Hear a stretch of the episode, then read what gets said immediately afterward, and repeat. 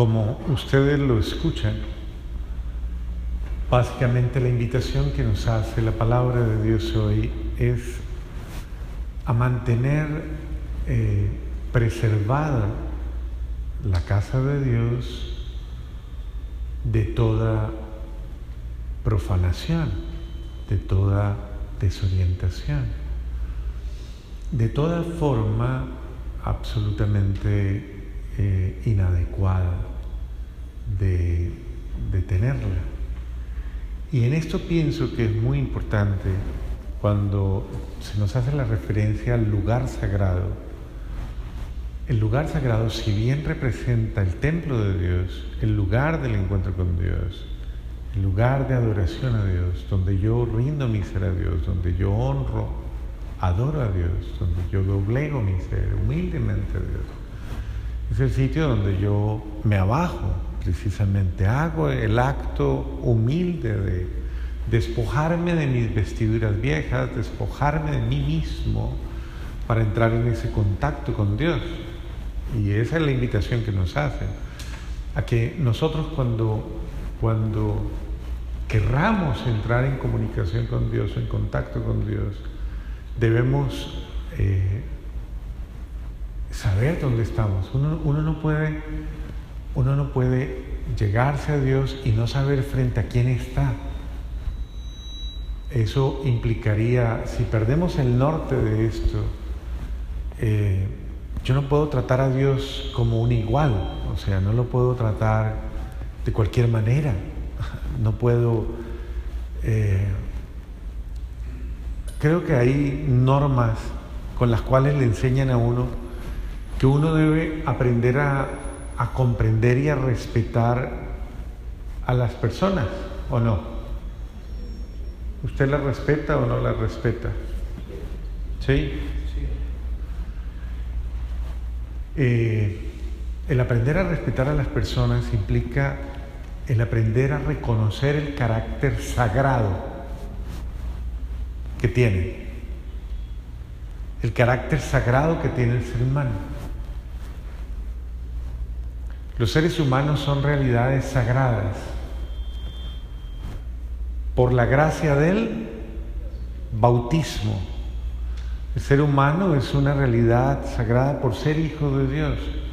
Es decir, Dios mismo respeta al ser humano. El ser humano es sagrado. No vayan a confundir con las vacas sagradas de Egipto.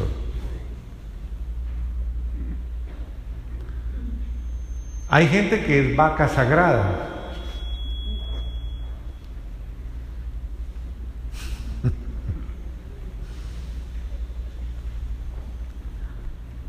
¿Por qué le llaman a, las personas vacas sagradas? ¿Por qué? Porque intocables. ¿Porque son qué? Intocables. Porque son intocables. Eso es lo que pasa en la, en la India, ¿no? Con las vacas que son sagradas. La gente está desnutrida, muerta de hambre, pero no las tocan porque su religión les dice que son sagradas. Por eso cuando hablan de las vacas sagradas, aplicado a este contexto, quiere decir esa persona es intocable. No nos estamos refiriendo a ese tipo de personas sagradas. El ser humano es sagrado, es inviolable, se llama eso. Yo no puedo violar la sacralidad del ser humano. Por eso es sacra la vida, por eso es sacro el cuerpo, por eso es sacra la mente, por eso es sacro el corazón. Yo no puedo violentar y yo no puedo profanar lo sagrado. Por eso una persona que violenta la inocencia de los niños es una persona eh, que no solamente es un delincuente, es una persona que obviamente tiene que estar enferma o tiene que estar movida por la acción del mal para tener la, eh, la locura eh, George, por favor, bájale el volumen a este. Para tener la locura de eh, agredir la inocencia del niño. Pero muchas veces nosotros sin darnos cuenta somos personas supremamente abusivas con con estos. Por ejemplo, una persona que dice malas palabras. ¿Usted dice malas palabras? Las malas palabras son una forma de ofender al Espíritu Santo que habita en usted. Pero no solamente esto, son una forma de insultar, de agredir al otro ser humano, de agredir, y más si es un niño, es una forma de violentarlo. Entonces, hay personas que son, se dicen muy mal. Bueno, es como si se abriera la boca y se abriera el infierno. ¿Por qué? Porque las malas palabras, yo se los he dicho muchas veces, son inspiración del espíritu del... O sea, ¿quién se inventó las malas palabras? ¿Quién? El demonio. ¿Para qué? ¿Para qué se las inventó? No, para que le recen. Para que le recen. Las malas palabras son las jaculatorias del demonio. Él se las inventó para que usted, siempre que las repita, invoca la presencia mal, maledicente, es decir, voy a decir una expresión muy fuerte, la, la presencia de maldición de él.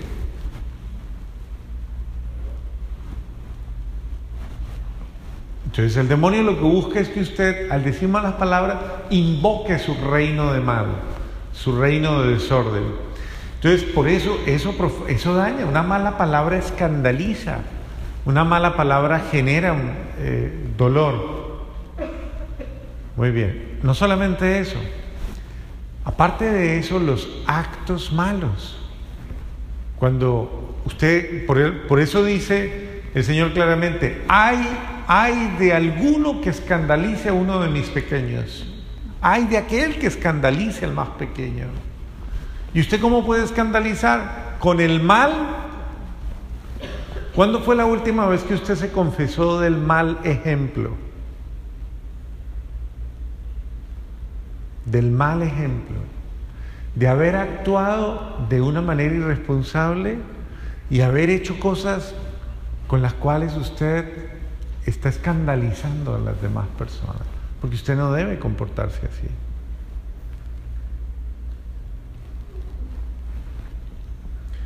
El otro acto profanador del ser humano es la pornografía y la prostitución.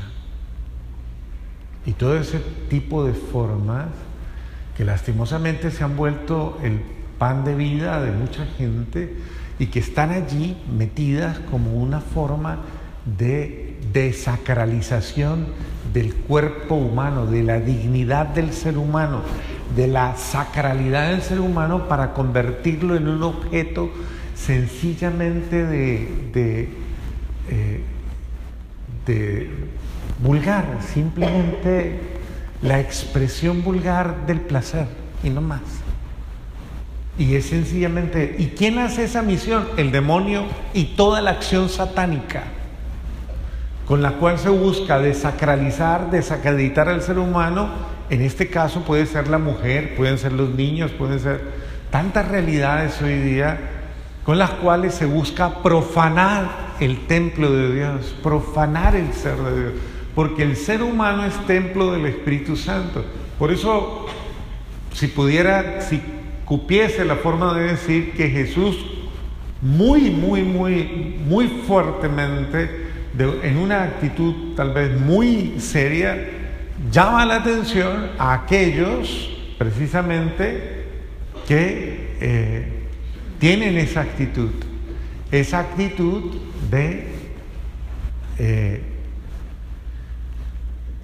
no considerar con humildad que son sagrados,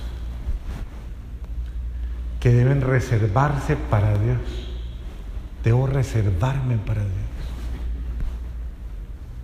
Porque Dios vive en mí, ¿o no? ¿Sí vive en usted?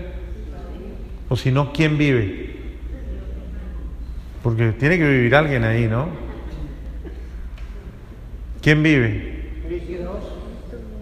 Ese es el ideal, ¿no?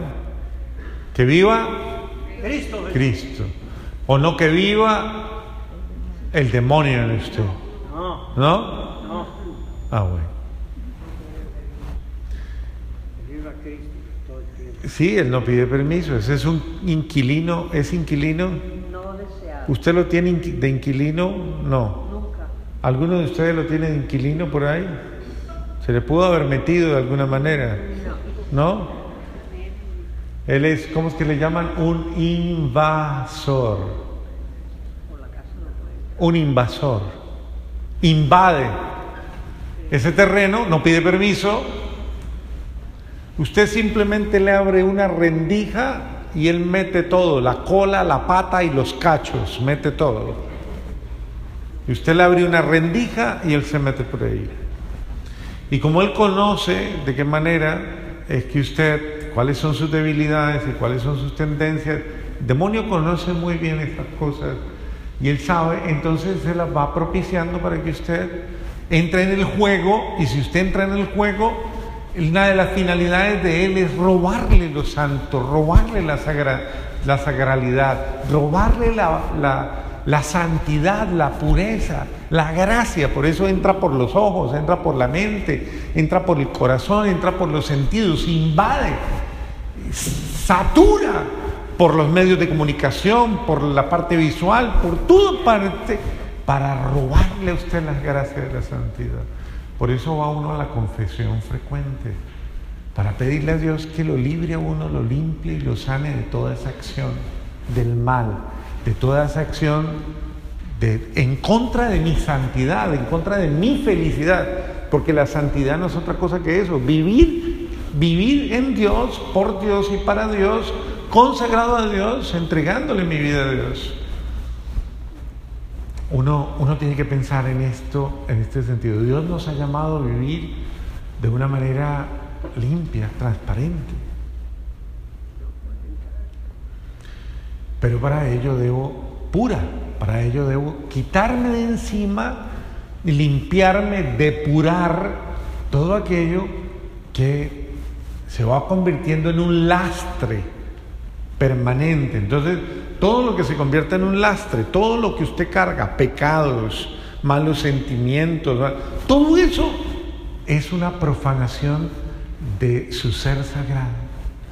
Si la gente supiera y entendiera cuánto daño le hace todo- todas esas cosas que, que- por las que se deja llevar, la ira, la rabia, los odios, los malos sentimientos, ¿cuánto le quita? ¿Cuánto le roba? Cada ser humano, digamos que es una realidad resplandorosa, res- resplandeciente frente a Dios. Pero cuando sobrevienen todas estas cosas, le va opacando, opacando, opacando. Y hay seres humanos oscuros.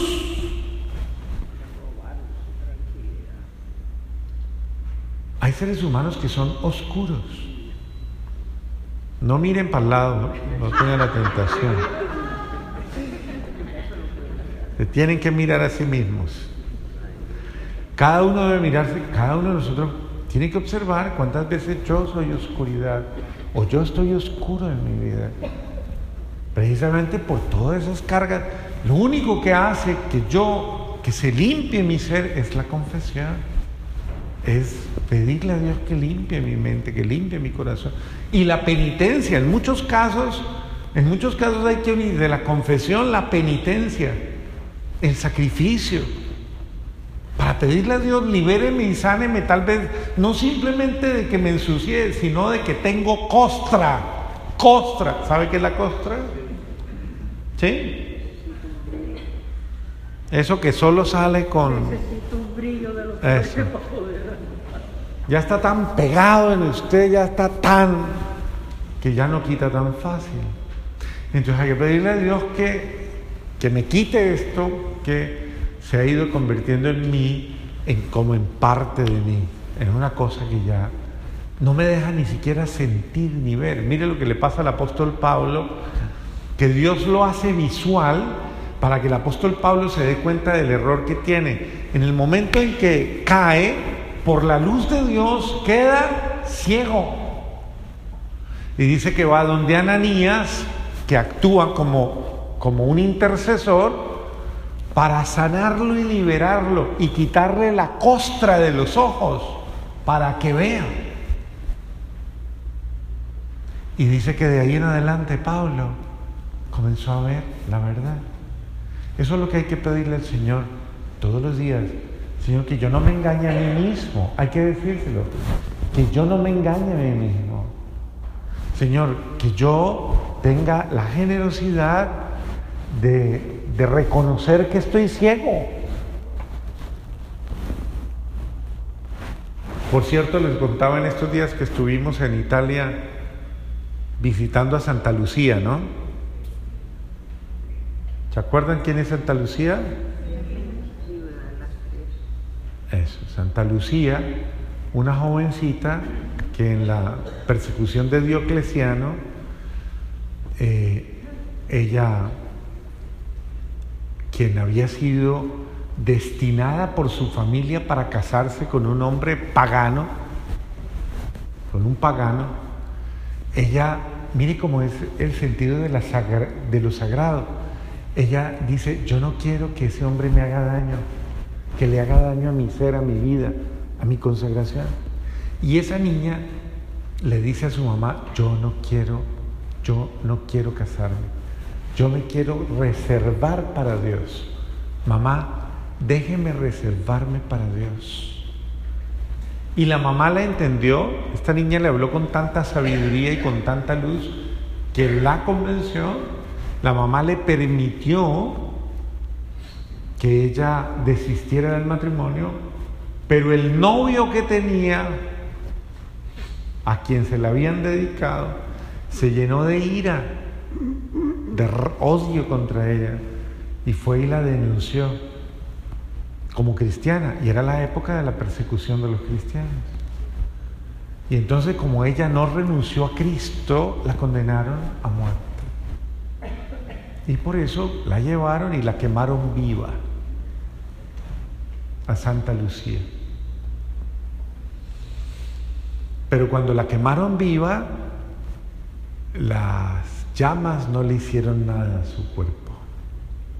Ese fue el primer milagro no se quemó viva.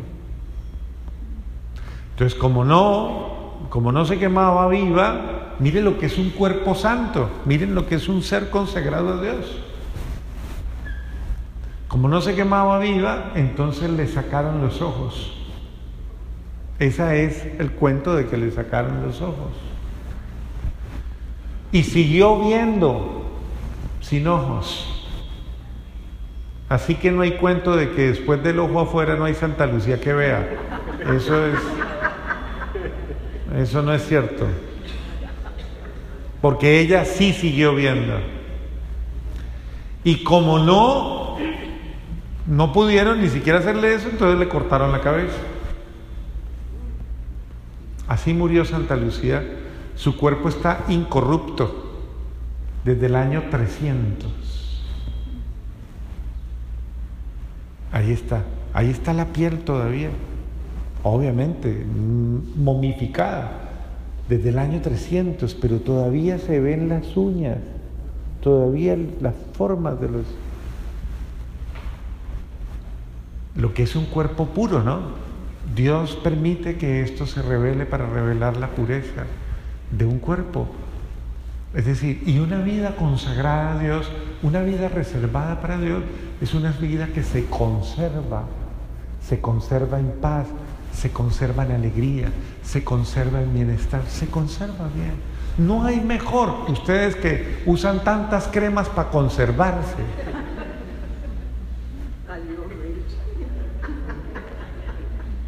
No, si hay hombres que ya van al supermercado a comprar cremas, no crea que eso es solo de mujeres, ¿sí o no? ¿Usted los ha visto? Sí. Quien busca cremas para conservarse, la mejor conservación y lo, lo que más conserva es la acción del amor de Dios en su vida. Ese, la pureza, la gracia de Dios conserva. y hace que usted mantenga fresco. Miren, tan bonito que nos quedó el rostro, fresco, ¿cierto? Fresco, tranquilo, es decir, ese es el sentido. Entonces hay que pedirle a Dios que nos preserve del mal y que no permita que nosotros mismos, presten atención, seamos los que atentemos contra el templo de nuestra vida. Que Dios nos dé la sabiduría de alejarnos de aquello en lo cual se pone en riesgo la santidad de nuestra vida, la gracia de nuestra vida. Por eso hay que alejarse del mal y de las ocasiones del pecado.